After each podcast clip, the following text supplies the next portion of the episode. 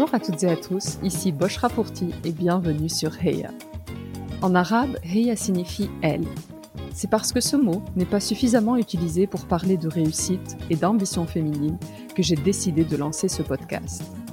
Les inégalités et la sous-représentation liées au genre sont malheureusement une réalité, et une approche intersectionnelle ne fait qu'amplifier ces phénomènes. Chaque épisode est une conversation où j'invite une femme de culture arabe à venir partager son histoire et évoquer sa réussite. Mes invités ont toutes des backgrounds et trajectoires différentes. Elles sont journalistes, entrepreneurs, écrivaines, artistes ou encore médecins, et vous serez, je l'espère, inspirés par leur réussite. L'objectif de ce podcast est double. Tout d'abord, promouvoir une image différente de la femme arabe en mettant en lumière ses parcours exceptionnels, mais aussi aider les plus jeunes ou celles en quête de renouveau à trouver des rôles modèles et à ambitionner leur avenir. Ma conviction ultime est que la seule manière d'y croire, c'est de le voir, ou en l'occurrence l'entendre. Si ce podcast vous plaît, je vous invite à prendre quelques minutes pour le noter 5 étoiles sur iTunes ou Apple Podcast. C'est la meilleure manière de le soutenir. Sans plus attendre, je vous laisse découvrir notre invité du jour. Cette semaine, je suis ravie de partager ma conversation avec Nabia Akari, actrice, chanteuse et scénariste. Nabia a une carrière et un CV impressionnants. Dès l'âge de 13 ans, elle suit des cours de théâtre et musique au Conservatoire du Val d'Hier. Plus tard, elle fait une formation au Centre des Arts de la Scène à Paris et obtient en parallèle un master en information et communication à la Sorbonne. Elle s'envole ensuite par faire son apprentissage à l'étranger, à l'Actor Center de Sydney, puis direction New York, au Producer Club de Broadway. Elle complète enfin son riche cursus avec des cours à l'école du jeu à Paris. Comme si cela ne suffisait pas, elle est également diplômée de l'école de jazz arpège et parle cinq langues. Nabia a obtenu des rôles dans différentes comédies françaises. En 2010, elle décroche un premier rôle en Italie dans le film Che bella giornata. Le film est un record historique d'entrée et lui ouvre les portes du cinéma italien. Plus récemment, elle a joué dans plusieurs séries à succès, telles que Le Bureau des légendes, Messia ou encore Les Braqueurs. Dans cet épisode, Nabia revient sur son enfance heureuse dans le 91 au sein d'une fratrie de six. Elle évoque le rôle important et moteur que sa mère a eu sur la petite fille et femme qu'elle est devenue. Nabia partage avec beaucoup d'émotion un incident survenu lors de ses études qui a eu l'effet d'un électrochoc et l'a incité à quitter la France pour découvrir le monde. Nous avons également parlé de la médiatisation des actrices issues de la diversité, de sa définition de la réussite et de ce qu'elle souhaiterait transmettre de sa culture à sa fille. À la fin de l'épisode, Nabia nous dévoile un projet de série canon sur lequel elle travaille. Sans plus attendre, je laisse place à la Heya du jour, Nabia Akari. Bonjour Nabia. Bonjour. Bonjour Rutra. Merci d'avoir accepté mon invitation. Je suis hyper contente de t'avoir à mon micro euh, aujourd'hui. Bah, merci à toi d'avoir euh, pensé à moi. C'est, c'est super chouette. Moi, j'ai découvert, euh, quand tu m'as écrit, j'ai découvert ton Instagram, hey, et j'ai trouvé qu'il était super et j'ai appris plein de choses. J'ai découvert plein de, plein de femmes euh, très intéressantes. J'ai ensuite écouté euh, quelques-uns de tes épisodes et je trouve que ta démarche elle est super. Donc euh, voilà, je suis à la fois flattée et, et très excitée à l'idée de faire ce podcast avec toi aujourd'hui. Merci beaucoup. C'est moi qui suis honorée. Tu as un parcours des plus inspirants et je suis je suis ravie de pouvoir avoir plus de détails, comprendre tout ce beau parcours, comment il s'est construit et le partager pour pour inspirer plus de femmes et, donner euh, envie à d'autres femmes de, de, changer de vie, de se lancer dans dans le cinéma ou faire ce qu'elles ont envie de faire et ne pas et ne pas se brider. Nabia, la tradition Heya, c'est de, je commence toujours par les origines et je commence souvent par la même question qui est de demander à mon invité de retracer euh, son enfance, de nous raconter un peu l'environnement dans lequel elle a grandi, le type d'éducation euh, qu'elle a eu. Alors moi, je suis née dans le 94 et j'ai grandi dans le 91. dans une euh, cité, dans un quartier euh, dit euh, difficile, avec plein de noms, plein de noms compliqués, zone d'éducation prioritaire, zone compliquée, zone difficile. En fait, c'est vraiment le genre de, de cité dans le 91 où très enclavé, où les gens ne mettent plus les pieds, qui n'a pas de gare, etc. J'ai grandi dans ce contexte-là dans les années 80. Euh, c'était un comment dire c'était un, un, un, contexte euh, compliqué moi j'ai grandi dans une famille très très modeste euh, avec des parents tunisiens qui sont arrivés en France dans les années 70 mon père travaillait comme ouvrier, et puis ensuite il a travaillé comme garagiste. Ma mère faisait les ménages, et on est six enfants. Donc voilà, on est, on a, on a été beaucoup de familles comme ça maghrébines à grandir dans ce contexte-là social, enfin socioculturel. Euh, moi, j'ai grandi comme ça. Ensuite, donc on est resté, on est resté euh, dans cette ville du 91. Puis euh, voilà, j'ai fait ma primaire, mon collège, mon lycée là-bas. j'ai encore des amis là-bas. Je suis encore très liée à mon 91, à mes origines de banlieusarde. J'ai décroché mon bac littéraire là-bas et puis ensuite j'ai enchaîné sur euh, des études euh, à la Sorbonne, à Paris 3. Donc j'ai fait un, j'ai passé un master en information et communication avec une spécialisation en journalisme à Paris 3. C'était pas facile d'y entrer parce que tu sais c'était sectorisé. Euh, il y avait 2000 candidats et 300 places. Je ne sais pas si je suis rentrée grâce à mes bulletins ou si je suis rentrée grâce à ma lettre de motivation parce que j'étais tellement motivée pour faire pour suivre cette filière. Et puis voilà, et puis j'ai surtout fait des études parce que même si à l'époque je voulais déjà être euh, comédienne, euh, je savais que j'avais pas de parachute euh, financier. Et du coup euh, je me suis dit si je me lance, si j'essaye de faire le cours Florent, de toute façon j'avais pas les moyens, mais si je me lance dans le cours Florent ou le Conservatoire national, enfin, vraiment personne ne va pouvoir m'aider. Et du coup je me suis dit je vais faire des études, je vais bosser à côté comme comme on faisait énorme, enfin comme on, comme on faisait beaucoup dans ma génération, tu vois, euh, les gens de mon lycée, euh, certains euh, partaient à la fac, ils bossaient à côté, ils faisaient des jobs alimentaires. Et puis et puis voilà, je me suis lancée là-dedans et puis après la vie a fait que je suis devenue comédienne et que maintenant je suis scénariste. Mais ça a pris beaucoup de temps. Est-ce que l'éducation que tu as eue était plutôt conservatrice, traditionnelle, très rattachée à la Tunisie ou, ou pas forcément? Et mon autre question, tu disais que vous étiez euh, six enfants. Est-ce qu'il y avait une différence peut-être entre toi et les garçons, les filles et les garçons en termes de la manière avec laquelle vous avez été euh, éduqués? J'ai un frère et quatre sœurs. Donc, euh, je pense que comme il était en minorité, il n'y avait pas vraiment de, on n'a pas été élevés de manière très différente hein, les uns des autres. Euh, non, moi j'ai j'ai pas trop senti la différence. Euh, je viens d'un milieu qui est assez euh, traditionnel. On allait tous les ans euh, en Tunisie, on y passait euh, deux voire trois mois. On foirait parfois la rentrée. Enfin voilà. C'était traditionnel, mais le, la religion était présente, elle était là, mais elle était, je la sentais pas du tout imposée ou, ou, en tout cas, c'était pas ça qui semblait être euh, l'essentiel dans ma famille, c'était plutôt euh, euh, la culture, c'est-à-dire la culture culinaire, musicale. voilà, on rentrait chez nous, on fermait la porte, on était en Tunisie et puis on ouvrait la porte, on était en France. Hein. Donc on, écoutait de la musique arabe, on parlait en arabe. Moi, je parlais en arabe avec mes parents. C'est toujours le cas d'ailleurs. Et puis et puis voilà, c'était surtout les traditions. En plus, nous, on est euh, de, de, du Sahel, donc euh, les traditions, elles sont encore à part. Euh, on est tunisien du Sahel, donc on est encore à part en Tunisie. Et du coup, voilà, chez nous, c'est, c'est, on sortait une, une casserole, une darbouka, tout le monde faisait de la musique. Les, il n'y avait pas besoin de mariage hein, pour pour danser chez nous. Tout était prétexte à danser, à chanter, à sortir un mezoued, donc à la flûte, et puis et puis à chanter et à se rappeler euh, d'où d'où on vient.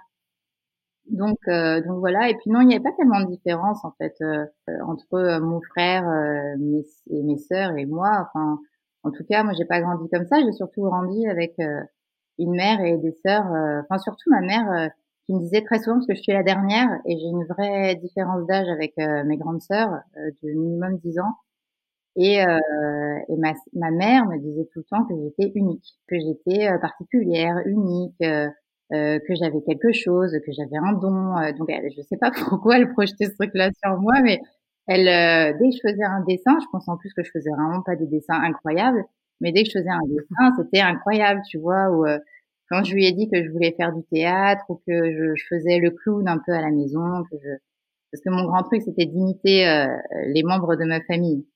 Du coup, je les observais, puis je les imitais. Je débarquais dans le salon et je faisais Alors, vous avez tous deviné qui c'est ça?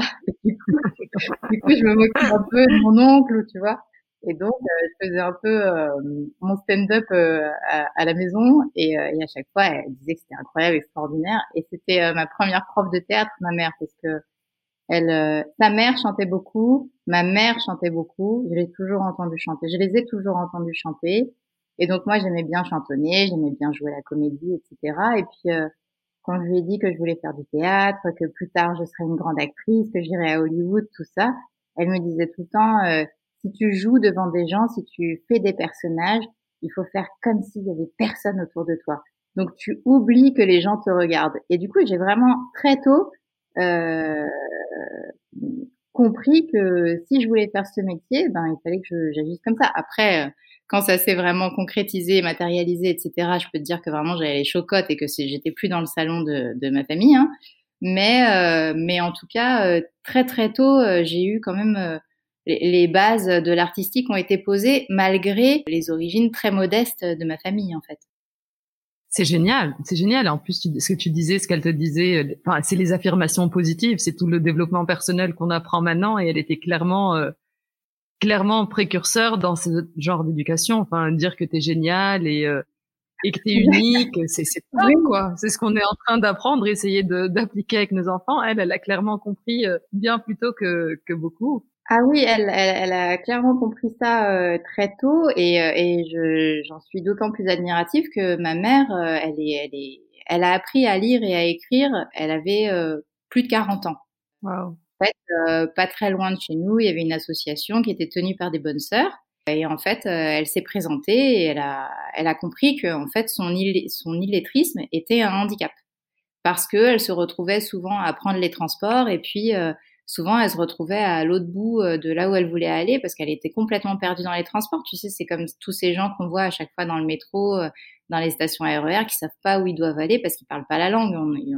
je pense que je suis pas la seule à avoir vu des personnes comme ça. Elle s'est dit, il faut que j'apprenne à lire et à écrire. Et donc, euh, ma mère, qui savait pas se déplacer en métro, a tout fait pour que moi, je puisse me déplacer dans la vie et, voyager dans le monde entier. Quoi. Je veux dire, elle m'a lancée dans la vie, mais comme personne, euh, personne d'autre n'aurait pu le faire. Surtout que j'avais aucun interdit. C'est-à-dire qu'elle euh, elle me faisait entièrement confiance. Il n'y avait pas du tout de, j'étais complètement, euh, comment dire. Oui, elle me posait aucun interdit. je lui ai dit, je veux être comédienne, ok, d'accord. oh, je veux faire de la musique, ok, d'accord, super. Enfin, tu vois, l'essentiel pour elle, c'était juste de voir que j'arrivais à me débrouiller, à m'en sortir financièrement. Et quand c'était compliqué financièrement, je savais aussi que je pouvais euh, euh, pas compter sur elle financièrement parce que c'était compliqué pour elle aussi, mais euh, j'avais un refuge et, et, je savais que elle comprendrait, qu'elle me comprendrait. On est très très proche avec ma mère, donc avoir cette confiance là et ce regard très bienveillant de sa part, c'est vrai que c'est, ça m'a vraiment lancé dans la vie. J'ai pas du tout été bloquée par elle, loin de là, quoi.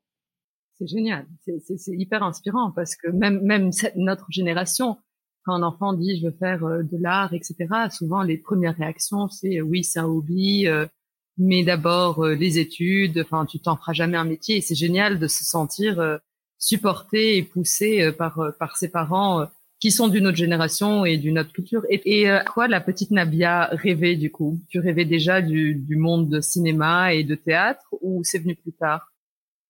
Non, je, je, je, regardais des films et puis je je me demandais ce que je pourrais améliorer, ce que je pouvais améliorer, tu vois. Alors, génial.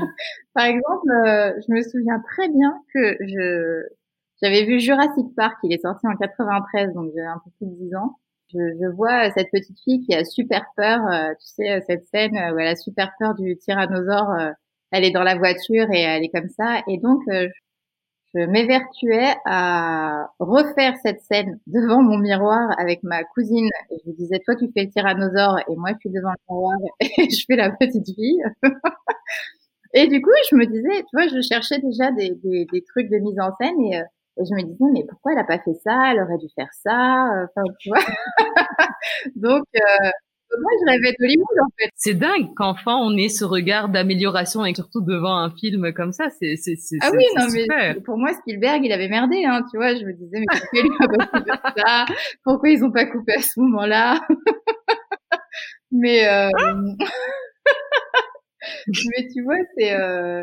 Euh, je, je, rêvais, je, moi j'avais des grands rêves. Hein. J'avais des grands rêves, mais je les gardais pour moi parce que j'étais aussi très réaliste et je savais euh, d'où je venais et de, de quel milieu euh, je, je, démarrais quoi. Donc euh, j'ai très vite compris que ça serait beaucoup moins simple que dans ma tête et que pour arriver à travailler sur des plateaux français et américains, voilà, le parcours, le parcours serait long, mais mais je me suis jamais donné de deadline. Je me suis jamais dit euh, bon euh, si ça marche pas, je vais faire autre chose. J'ai rencontré beaucoup de personnes euh, qui m'ont dit oui mais bon, enfin c'est pas vraiment un métier facile.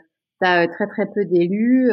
comment tu feras si t'arrives pas à travailler, etc. Mais je balayais tout de suite ce, cette éventualité et, et puis je me suis même retrouvée face à des agents qui me disaient mais si moi je vous prends pas sous mon aile, qu'est-ce que vous ferez? Je leur disais bah, tout simplement je retournerai travailler comme serveuse euh, dans cette brasserie et puis bah, je vais continuer mon bonhomme de chemin, vous inquiétez pas, et puis on se retrouvera un jour peut-être. Enfin voilà, tu vois, je, je parlais vraiment comme ça, j'étais pas du tout, euh, j'étais persuadée que j'y arriverais et je je me laissais pas du tout faire euh, et je me laissais pas du tout abattre quand je je foirais un casting ou quand je je me disais c'est pas grave, c'est pour une autre, tant pis et moi ça va arriver, mon tour arrivera. Mais j'étais très positive, hein, très j'avais pas de problème quoi.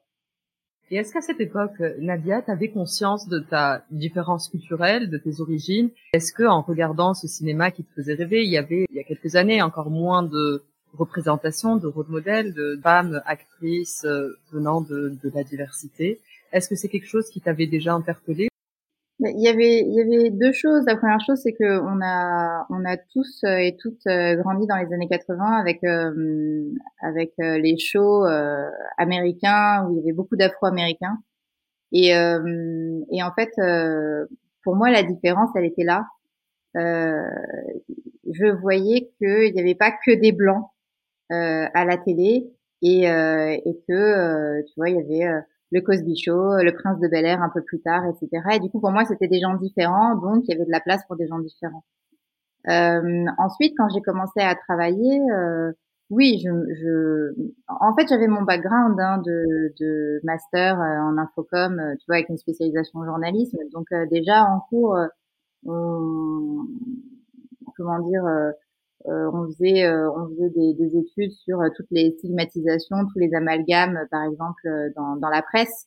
Donc on devait les relever ou des choses comme ça. Du coup, j'étais pas du tout, pas du tout naïve par rapport à, à l'environnement en France.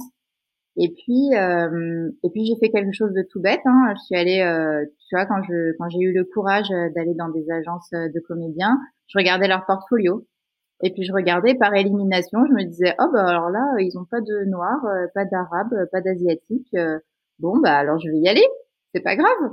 Et du coup tu vois, je me disais bah de toute façon je suis un quota.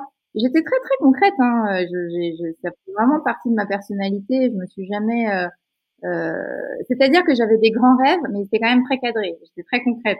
Donc, je me disais, ok, d'accord, mon business plan, c'est d'arriver à faire ça et de, de, de, de, travailler dans tel domaine bon ben alors euh, qu'est-ce qui se passe? C'est quoi le, mon milieu social C'est ça, l'environnement c'est ça, la culture c'est ça. C'est un, il y a un plafond de verre pas possible et c'est un château fort euh, de privilégiés, euh, de gens cooptés et de et de familles aussi, hein, de familles d'artistes. Hein, faut pas se pas se Donc moi, comment je fais Elle est où ma place en fait? Enfin non, c'est pas elle est où ma place? Parce que ma place elle n'existe pas. C'est comment je prends ma place en fait?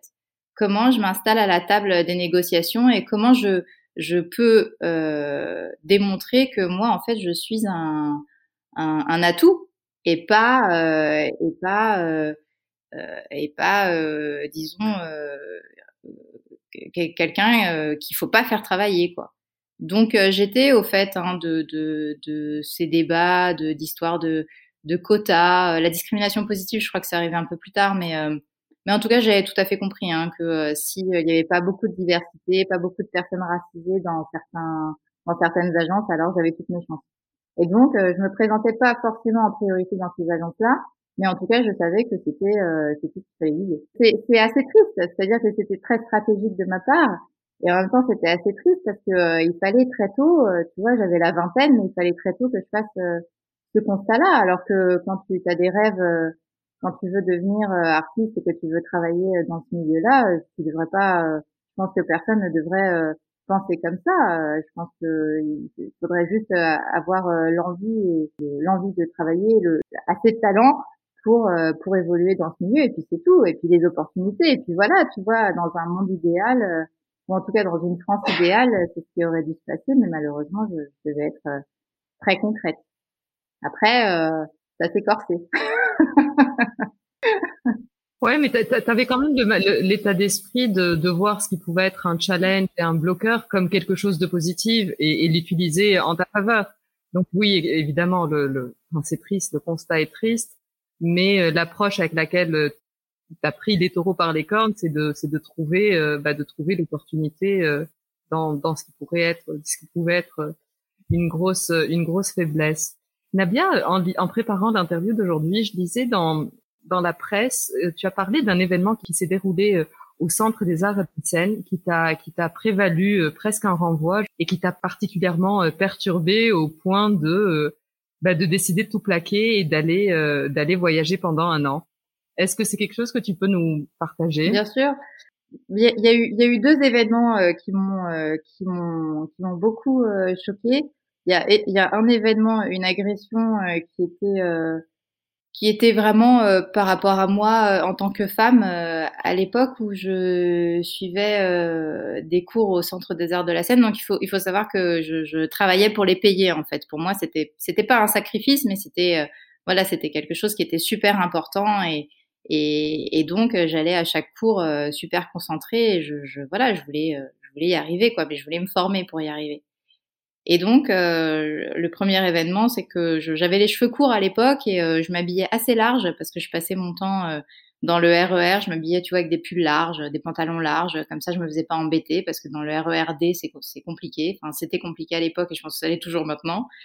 Et donc, j'arrivais en cours comme ça et puis. et puis j'ai été attaquée sur mon manque de féminité, c'est-à-dire que je devais jouer une jeune femme euh, c'était une scène, je crois que c'était une impro et je devais jouer une jeune femme, euh, voilà, qui draguait un homme, quelque chose comme ça. Et puis euh, j'ai été attaquée sur ma féminité par le prof qui m'a dit mais enfin vraiment tu vas séduire personne, regarde comment t'es fagotée et puis voilà les cheveux. Et puis enfin vraiment c'était super gratuit, c'était très très dur, euh, c'était très très dur pour moi. Et l'autre l'autre événement ça a été que on devait choisir des vers, des quelques vers de tragédie donc moi, je choisis des, des vers euh, de Racine.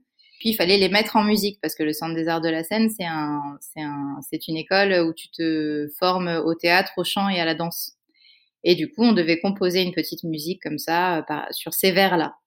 Et donc, euh, bah, les autres élèves prennent une guitare, ils prennent le piano parce que souvent ils avaient fait du solfège et qu'ils avaient, qu'ils savaient jouer de ce genre d'instrument. Moi, je savais pas du tout jouer de ce genre d'instrument avec mon background euh, culturel, je me suis dit, euh, je vais prendre une darbuka, quoi, tu vois. Et puis, euh, donc, j'ai pris mon petit tambourin et j'ai fait Non, je crois tout facile à votre barbarie, je vous crois digne, ingrat, de m'arracher la vie. Nanana. Bon, bref, voilà, donc je fais mon truc et tout, ça groupe, je suis trop contente. Je me dis, oh là là, je vais les exploser, parce que vraiment, je trouvais que c'était cool, tu vois. Et là, je me suis fait, et là, je me suis fait éclater, crois. mais un truc de fou. En fait, euh, j'étais en train de salir la langue française. C'était extrêmement grave euh, d'avoir fait ça euh, parce que c'est le patrimoine culturel de notre pays et que voilà la moindre des choses aurait été de un peu plus travailler, de se mettre derrière un instrument qui en vaut la peine, etc. Et du coup, ça a fait, j'ai bugué en fait. J'ai bugué, je suis allée m'installer au fond de, de la classe, quoi. Et je me suis dit, mais où suis-je? Qu'est-ce que je suis en train de faire? Euh, En fait, j'ai pas du tout ma place. Euh, tu vois, ça, ça, ça m'a, ça m'a complètement euh, éteinte dans ma création et dans, dans. Je me disais, je fais pas du tout les bons choix, je vais pas du tout dans le bon, sur la bonne, sur la bonne voie. Enfin, qu'est-ce que je fais là? Tu vois, bon bref, ça m'a fait beaucoup douter. C'est hyper dur. Oui, c'était extrêmement dur parce que je pensais vraiment que c'était ça venait vraiment de, de, de mon cœur, tu vois. Enfin, en plus, je, je, l'avais travaillé ce morceau, donc euh, je comprenais pas du tout. Et, euh, et, et, mine de rien, c'est un peu à, à l'image de, de, beaucoup de choses euh, qui se sont passées euh, par la suite. Je, je, pense que ça a été un peu, comment dire, un moment qui m'a fait comprendre que que oui, mon ma culture, mes origines, il fallait que je les lisse Il fallait que je les lisse, il fallait que je devienne plus affable, il fallait que je devienne euh, que, que que que je corresponde plus à quelque chose qu'on attendait de moi. Et donc, euh, je ne sais pas s'il y a un lien direct, mais je pense que les événements comme ça qui, qui touchent et dont d'ailleurs j'ai parlé en interview parce que je, encore maintenant quand j'y quand j'y pense, ça me ça me fait mal au cœur en fait hein, pour la jeune femme que j'étais à l'époque. Euh, ça, ça, ça, ça, je pense participer au fait qu'ensuite effectivement je me suis je me suis lissée, je me suis lissé les cheveux, je je je j'étais je suis devenue beaucoup plus féminine donc, on m'a proposé des, des, des, rôles euh, beaucoup plus féminins, de jeunes femmes euh, très jolies, euh, la jolie voisine, la jolie terroriste, la jolie, enfin, tu vois, j'étais toujours très jolie, très bien maquillée, avec les cheveux très lisses. Et, et puis, je participais en plus de ça à ce grand syndrome de la Schtroumpfette. Donc, à chaque fois, j'étais soit la petite copine, soit la meilleure amie, soit la fille dont on tombe amoureux, etc. Et en fait, j'ai complètement disparu, si tu veux, euh, dans tout ça. Euh, et, euh, et ouais, j'ai passé des années quand même à jouer le jeu de pas mal de, oui de production, de pas mal de films, de pas mal de séries, etc. Maintenant, j'en sors. Ça fait quelques années que j'en sors et j'en suis très contente. Mais mais c'est vrai qu'il a fallu voilà quelques années un peu de disons de d'abnégation. C'est hyper dur parce que ce que tu as fait, c'est hyper euh, audacieux, frais, c'est le mélange des cultures et, euh, et se prendre ça euh, dans les dents, c'est c'est dur mais assez révélateur comme comme tu le dis d'une de la société. Navia, je voulais revenir sur le début de ta carrière et tu t'es tu t'es rapidement ouverte au, au, cinéma international, donc tu es polyglotte, tu parles cinq langues, c'est hyper impressionnant. Donc tu parles le français, l'anglais, l'arabe, l'espagnol et l'italien. Wow.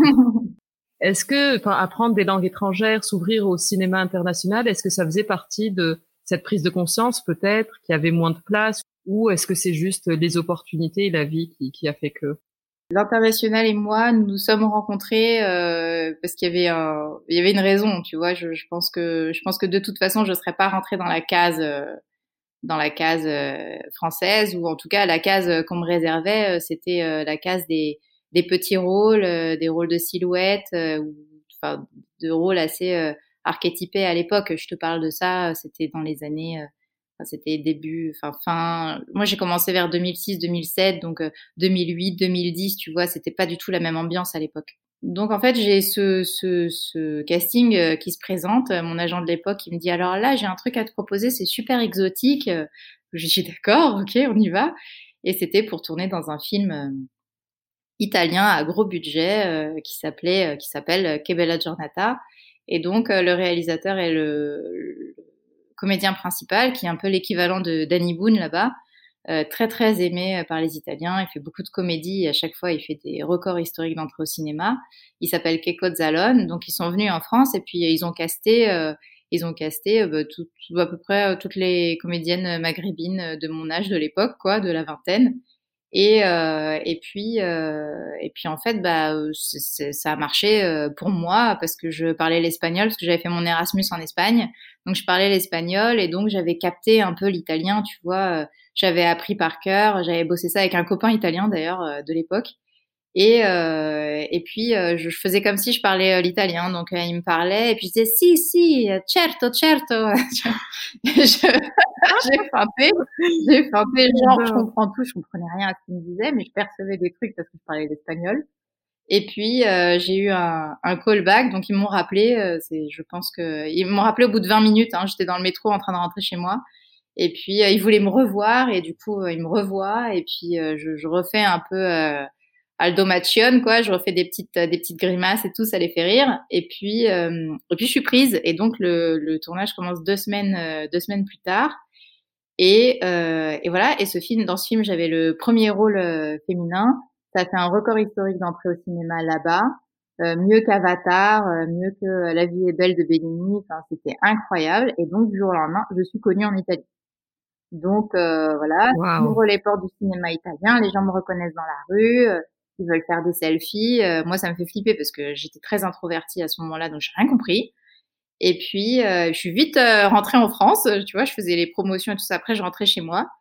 Et puis, euh, et puis voilà, j'étais voilà du jour au lendemain, j'étais connue en Italie et donc euh, ensuite on me faisait des propositions. Je devais quand même continuer de passer des castings, mais euh, on me faisait des propositions. Euh, j'ai eu un agent là-bas qui s'est occupé de moi. Enfin, et, et ouais, l'international est est arrivé à moi parce que aussi, je pense, j'avais déjà cette facilité-là avec les langues. Tu vois, je parlais déjà l'anglais, je parlais déjà l'espagnol, donc euh, quand, quand t'es polyglotte, euh, il y a un truc un peu de d'oreille musicale aussi, donc tu chopes euh, vite les langues.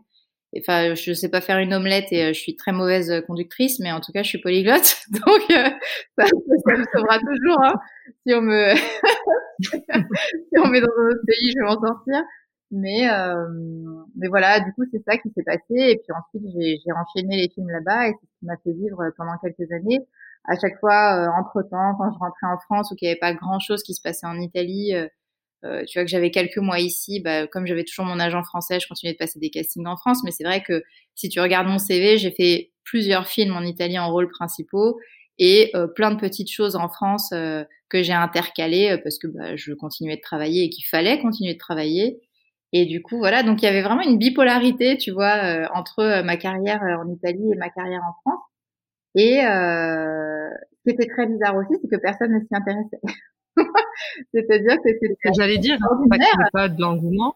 Non, il n'y avait pas d'engouement. Il n'y avait pas du tout d'engouement euh, parce que euh, non, non, il n'y avait pas d'engouement. Il y avait, il y avait, il y avait plutôt un, une, euh, une difficulté à comprendre euh, qui j'étais. C'est-à-dire que souvent les gens euh, me demandaient si je vivais là-bas. Sinon, les gens pensaient que j'avais un père ou une mère italienne ou Parfois, les gens pensaient que je parlais pas français. Enfin, c'était très très étrange. J'avais beaucoup de mal à faire euh, comprendre euh, qui j'étais, euh, tout simplement parce que je, m'étais exportée en Italie, alors qu'en vrai, je n'étais pas du tout exportée. Hein. Je vivais dans mon petit appartement à Nation, j'étais bien et je faisais mes allers-retours avec l'Italie. Et, voilà, et ça fonctionnait là-bas. Et fort heureusement d'ailleurs, parce que je, avec du recul, je sais pas comment j'aurais fait pour pour bah, assumer toutes les charges que j'avais à l'époque, quoi. Je vais te poser une question et je sais pas, euh, n'hésite pas à m'arrêter euh, si, si je pousse. Pour moi, tu es, l'une des actrices françaises les, plus présentes aujourd'hui dans le monde de la série, la série Netflix, qui est un monde hyper hyper important. Euh, donc, tu as joué dans Messiah. là, récemment, tu as joué dans Braqueur, où tu joues le rôle, un rôle très important, celui de Sophia, la, la nièce d'un puissant baron de la drogue. Et malgré ces succès, j'ai l'impression que tu es très peu présente médiatiquement comparé à d'autres actrices euh, qui, qui, sont beaucoup plus. Et quand tu compares le CV et la filmographie, il y a quelque chose qui m'a qui m'a vachement interpellée où je me dis je comprends pas le, la filmographie, l'importance des rôles, etc. versus la médiatisation. Il y a il y a quelque chose scientifiquement qui colle pas. oui, c'est euh, plus c'est plus égale moins. C'est bizarre quand même. Euh, ouais, je pense que j'ai le malheur, entre guillemets, d'être une, euh, une actrice euh, racisée dans un pays qui a un souci avec son propre récit colonial. Donc, voilà, si je résume, c'est ça. Ensuite, on pourra toujours me sortir des contre-exemples parce qu'il y en a, hein, mais je pense que elles cochent certaines cases. Déjà, elles sont présentes depuis très longtemps. Et c'est un peu comme si on avait besoin de quelques acteurs de la diversité, de faire émerger certains acteurs de la diversité, mais pour 30 acteurs euh, caucasiens euh, qu'on voit dans beaucoup de films, il nous en faut trois de la diversité. Et quand on a ces trois-là de la diversité, on ne pense qu'à eux. Et on les médiatise eux, parce que euh, voilà, ils sont là, on les connaît, on sait où ils vont, on sait ce qu'ils font, etc. On les a identifiés. Ensuite, tu as des nouvelles têtes hein, qui, qui, sont, euh, qui, qui, émergent. On a beaucoup de, de, de, de nouvelles comédiennes euh, très brillantes. Je pense à Alina Koudry, par exemple, tu vois, qui ont des Césars du meilleur espoir, etc. Ça, c'est parce que ça commence à se renouveler. C'est parce que c'est, c'est, c'est, on, est, on entre dans une espèce de nouvelle ère aussi, où les actrices et les acteurs racisés émergent de plus en plus. Moi, je pense que je, je, on m'a un peu perdu parce que j'ai fait un peu d'Italie, un peu de, j'ai un peu travaillé avec des Américains, etc. Donc je suis plus une actrice qui s'est exportée et qui a un peu trahi euh, son pays, euh, sa, sa, nationalité, tu vois. Mais je pense que oui, c'est ça. Je pense que je fais partie de ces acteurs un peu comme Assad Bouab, tu vois, qui est dans 10%, qui est super, qui est d'origine marocaine, qui, euh, qui pour moi aussi devrait être plus médiatisé. Ou encore peut-être un, tu vois, avant de travailler avec Sami Bouajila, j'ai cherché des, des, des, son actu, ce qu'il faisait ces derniers temps, etc. Et puis j'ai vu qu'il avait un qu'il avait eu un prix à Venise euh, pour un film qu'il a fait en tunisien et dont on a parlé d'ailleurs, euh, qu'on a tourné ensemble, on en a parlé. Et je trouvais qu'il n'était pas très médiatisé non plus.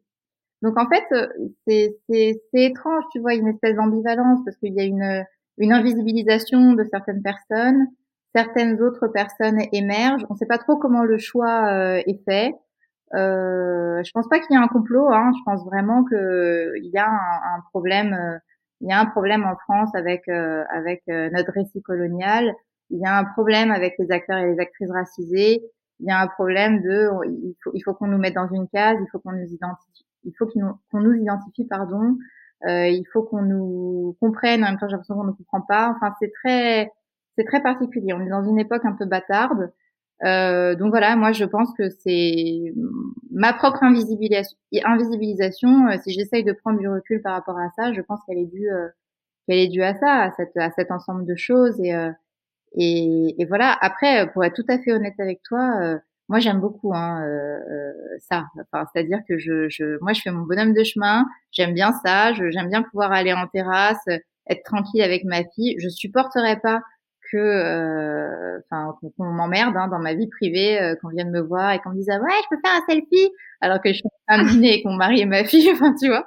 Je suis pas du tout euh, c'est pas une question de d'introversion ou quoi c'est juste que ça me ça me dépasse. Je pense que la célébrité c'est un c'est un comment dire c'est un dommage collatéral en fait hein, et que de toute façon à la base ma volonté de, de créer d'être une artiste est, est noble en fait elle est pure j'ai vraiment envie de travailler sur des projets qui me tiennent à cœur. Euh, j'ai vraiment envie de faire euh, mon métier d'actrice et mon métier de scénariste pour raconter des histoires, susciter des émotions, des réflexions, etc. Et du coup, si moi ce dommage collatéral me touchait, je me dirais ah merde, vraiment j'avais pas j'avais pas envie de ça. Donc euh, je continue d'apparaître dans, dans ces séries et effectivement euh, oui je, je, je, je, suis beaucoup là. Après je suis très très contente qu'on me reconnaisse pas dans la rue ou que de ne pas faire de tu vois de, de couverture ou quoi même si potentiellement je gagnerais bien plus d'argent euh, si je si je faisais toutes les couvertures si je faisais la couverture du L du Biba etc mais franchement je me plains pas.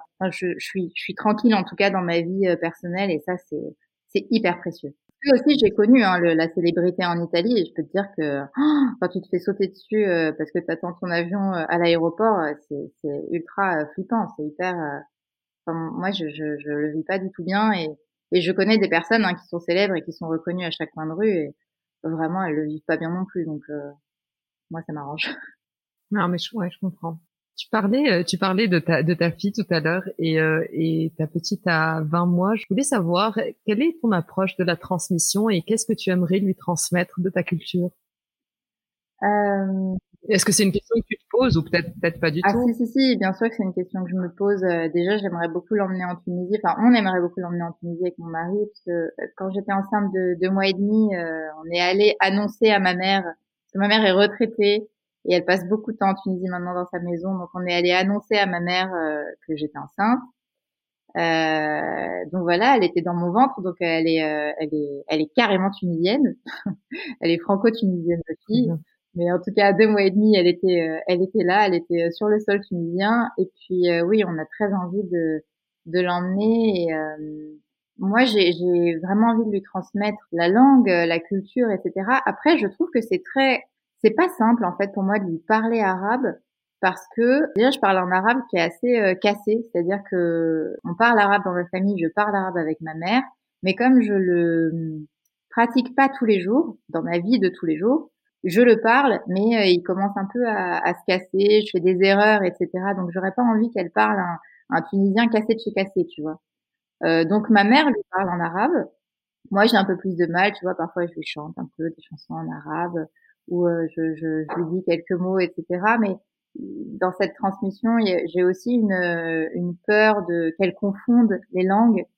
Euh, j'ai une peur qu'elle parle cette langue et qu'elle la parle de manière cassée mais en même temps j'ai envie de lui transmettre. Tu vois, je suis dans une espèce de un, peu un, un, cruel dilemme où euh, ça c'est le dilemme, je pense des, des des déracinés. Moi, je suis pas déracinée parce que je suis née en France, mais euh, c'est quand même le alors c'est le peut-être le dilemme des enfants de déracinés.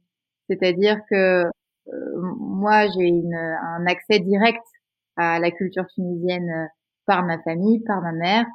Euh, mais elle, elle a un accès qui est cassé par une génération qui a grandi en France. Et du coup, euh, oui, je me pose évidemment la question. c'est une question qui est, oui, c'est ça, c'est plus un dilemme qu'une question en fait. Mais mais j'ai la volonté de, de de, de partager euh, cette culture-là avec elle et en tout cas de, de l'emmener ouais, en Tunisie euh, euh, où, où elle est très attendue d'ailleurs. J'imagine.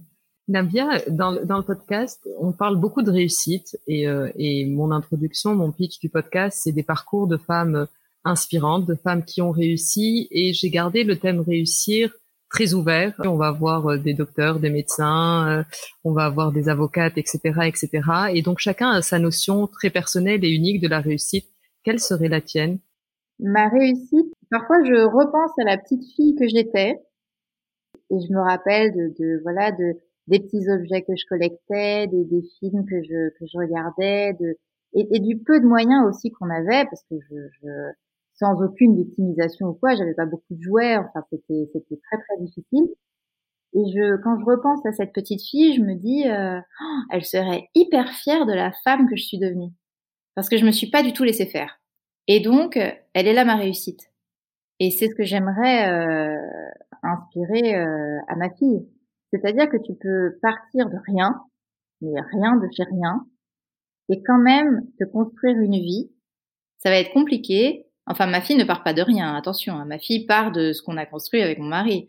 Mais tu peux partir de peu, de peu de choses. Mais tu peux aussi te frayer un chemin et tu, peux voir la lumière et ça peut être très très beau, euh, très très beau au bout, en fait.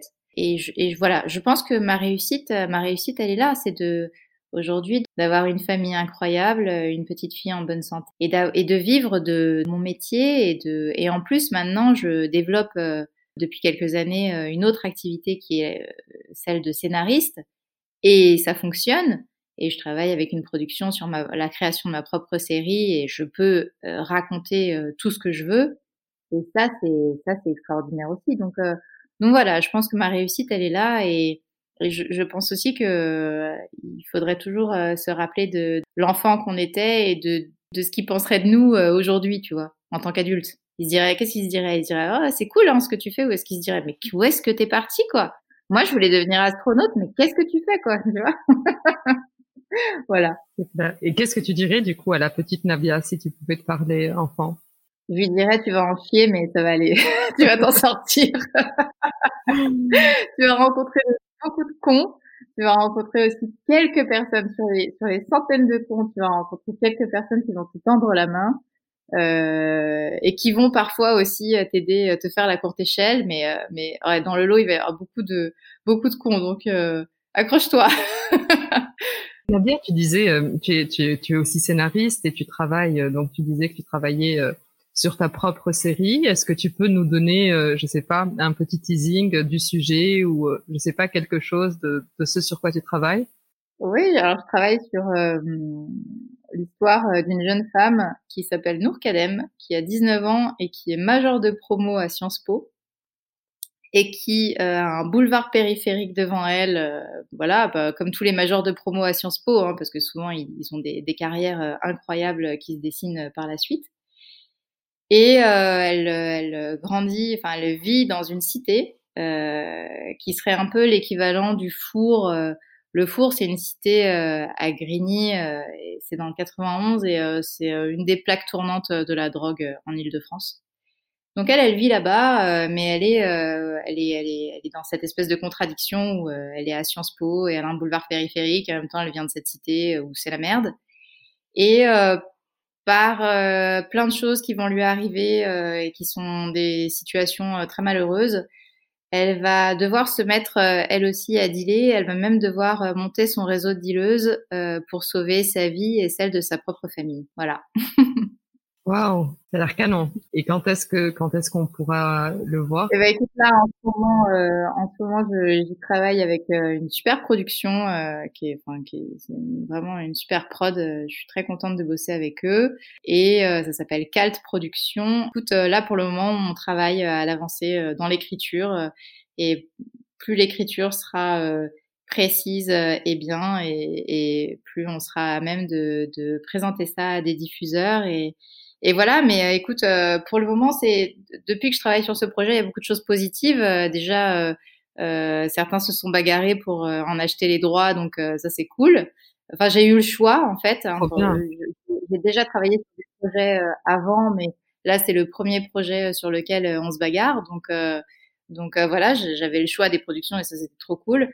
Et puis, euh, et du coup, bah, j'espère que j'aurai le choix des diffuseurs aussi. Euh, on verra, mais là, ça va se jouer dans les dans les mois qui viennent.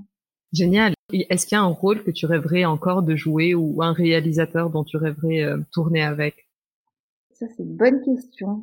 Tu sais quoi? J'adorerais jouer dans un Marvel. Voilà, c'est ça la vérité. En fait, j'ai passé plein de castings pour Marvel. J'ai passé plein de castings pour Marvel. Hein. J'ai dû en passer euh, trois ou quatre parce que j'ai un agent en Angleterre et donc elle, elle me met sur des gros gros euh, projets. Donc là, ces dernières années, euh, c'est comme ça que j'ai pu aller sur Messiah. C'est comme ça que j'ai pu aller sur une série qui s'appelle 00 dans laquelle j'ai joué aux côtés de Dane DeHaan. C'est le, le, rôle principal de Valérian, tu sais, le film de Luc Besson. Valérian les mille planètes, je crois que ça s'appelle. Donc elle, elle me met sur des super trucs et euh, du coup voilà, je, je, me dis que décrocher un petit Marvel, ce serait pas mal. Un petit rôle dans un Marvel, ça serait bien. Parce que je, j'adore, j'adore en fait euh, leur ligne éditoriale. Je trouve qu'ils sont hyper inclusifs en fait. tu vois depuis euh, depuis Black Panther Enfin, je, je, je sais pas, je, ils, se, posent, ils se posent des questions. Enfin, ils se posent pas de questions en fait. Voilà, c'est ça. Ils sont hyper inclusifs et ils se disent pas bon alors il va falloir mettre une backstory à ce personnage parce que sinon on va pas comprendre pourquoi il est de telle origine ou pourquoi il a tel handicap. Ils se disent bon ben non, bon, on va mettre un, un, un super héros comme ça ou euh, euh, cette personne-là va avoir telle orientation sexuelle. On s'en fiche en fait. Et du coup voilà, moi j'aimerais travailler euh, pour euh, pour euh, pour Marvel. C'est un appel si vous écoutez Hey, euh, vraiment euh, recrutez-moi. Moi, j'ai passé pas mal de tours de casting en fait, hein, et du coup, je me dis que bah pourquoi pas. Tu sais, c'est c'est vraiment un entonnoir hein, une carrière d'acteur, c'est-à-dire que tu passes des castings, tu passes des castings. En fait, quand il y a pas mal de choses comme ça qui reviennent, tu te dis non mais en fait là, à un moment ça va passer. Ça va passer. on y était à ça, juste encore un petit coup, on y est. Bah, je te le souhaite. Je te le souhaite. c'est gentil. Nabia, on va passer à la dernière partie euh, de l'interview que j'ai appelée chaque choca. J'adore, j'adore manger, j'adore la nourriture tunisienne, donc il fallait que je mette un truc, euh, un truc qui me, qui me fasse plaisir. Donc c'est ma chaque choca. Et en fait, c'est le, c'est le questionnaire de Proust revisité. Donc je vais te poser des questions et le but c'est de répondre du tac au tac. Ça marche.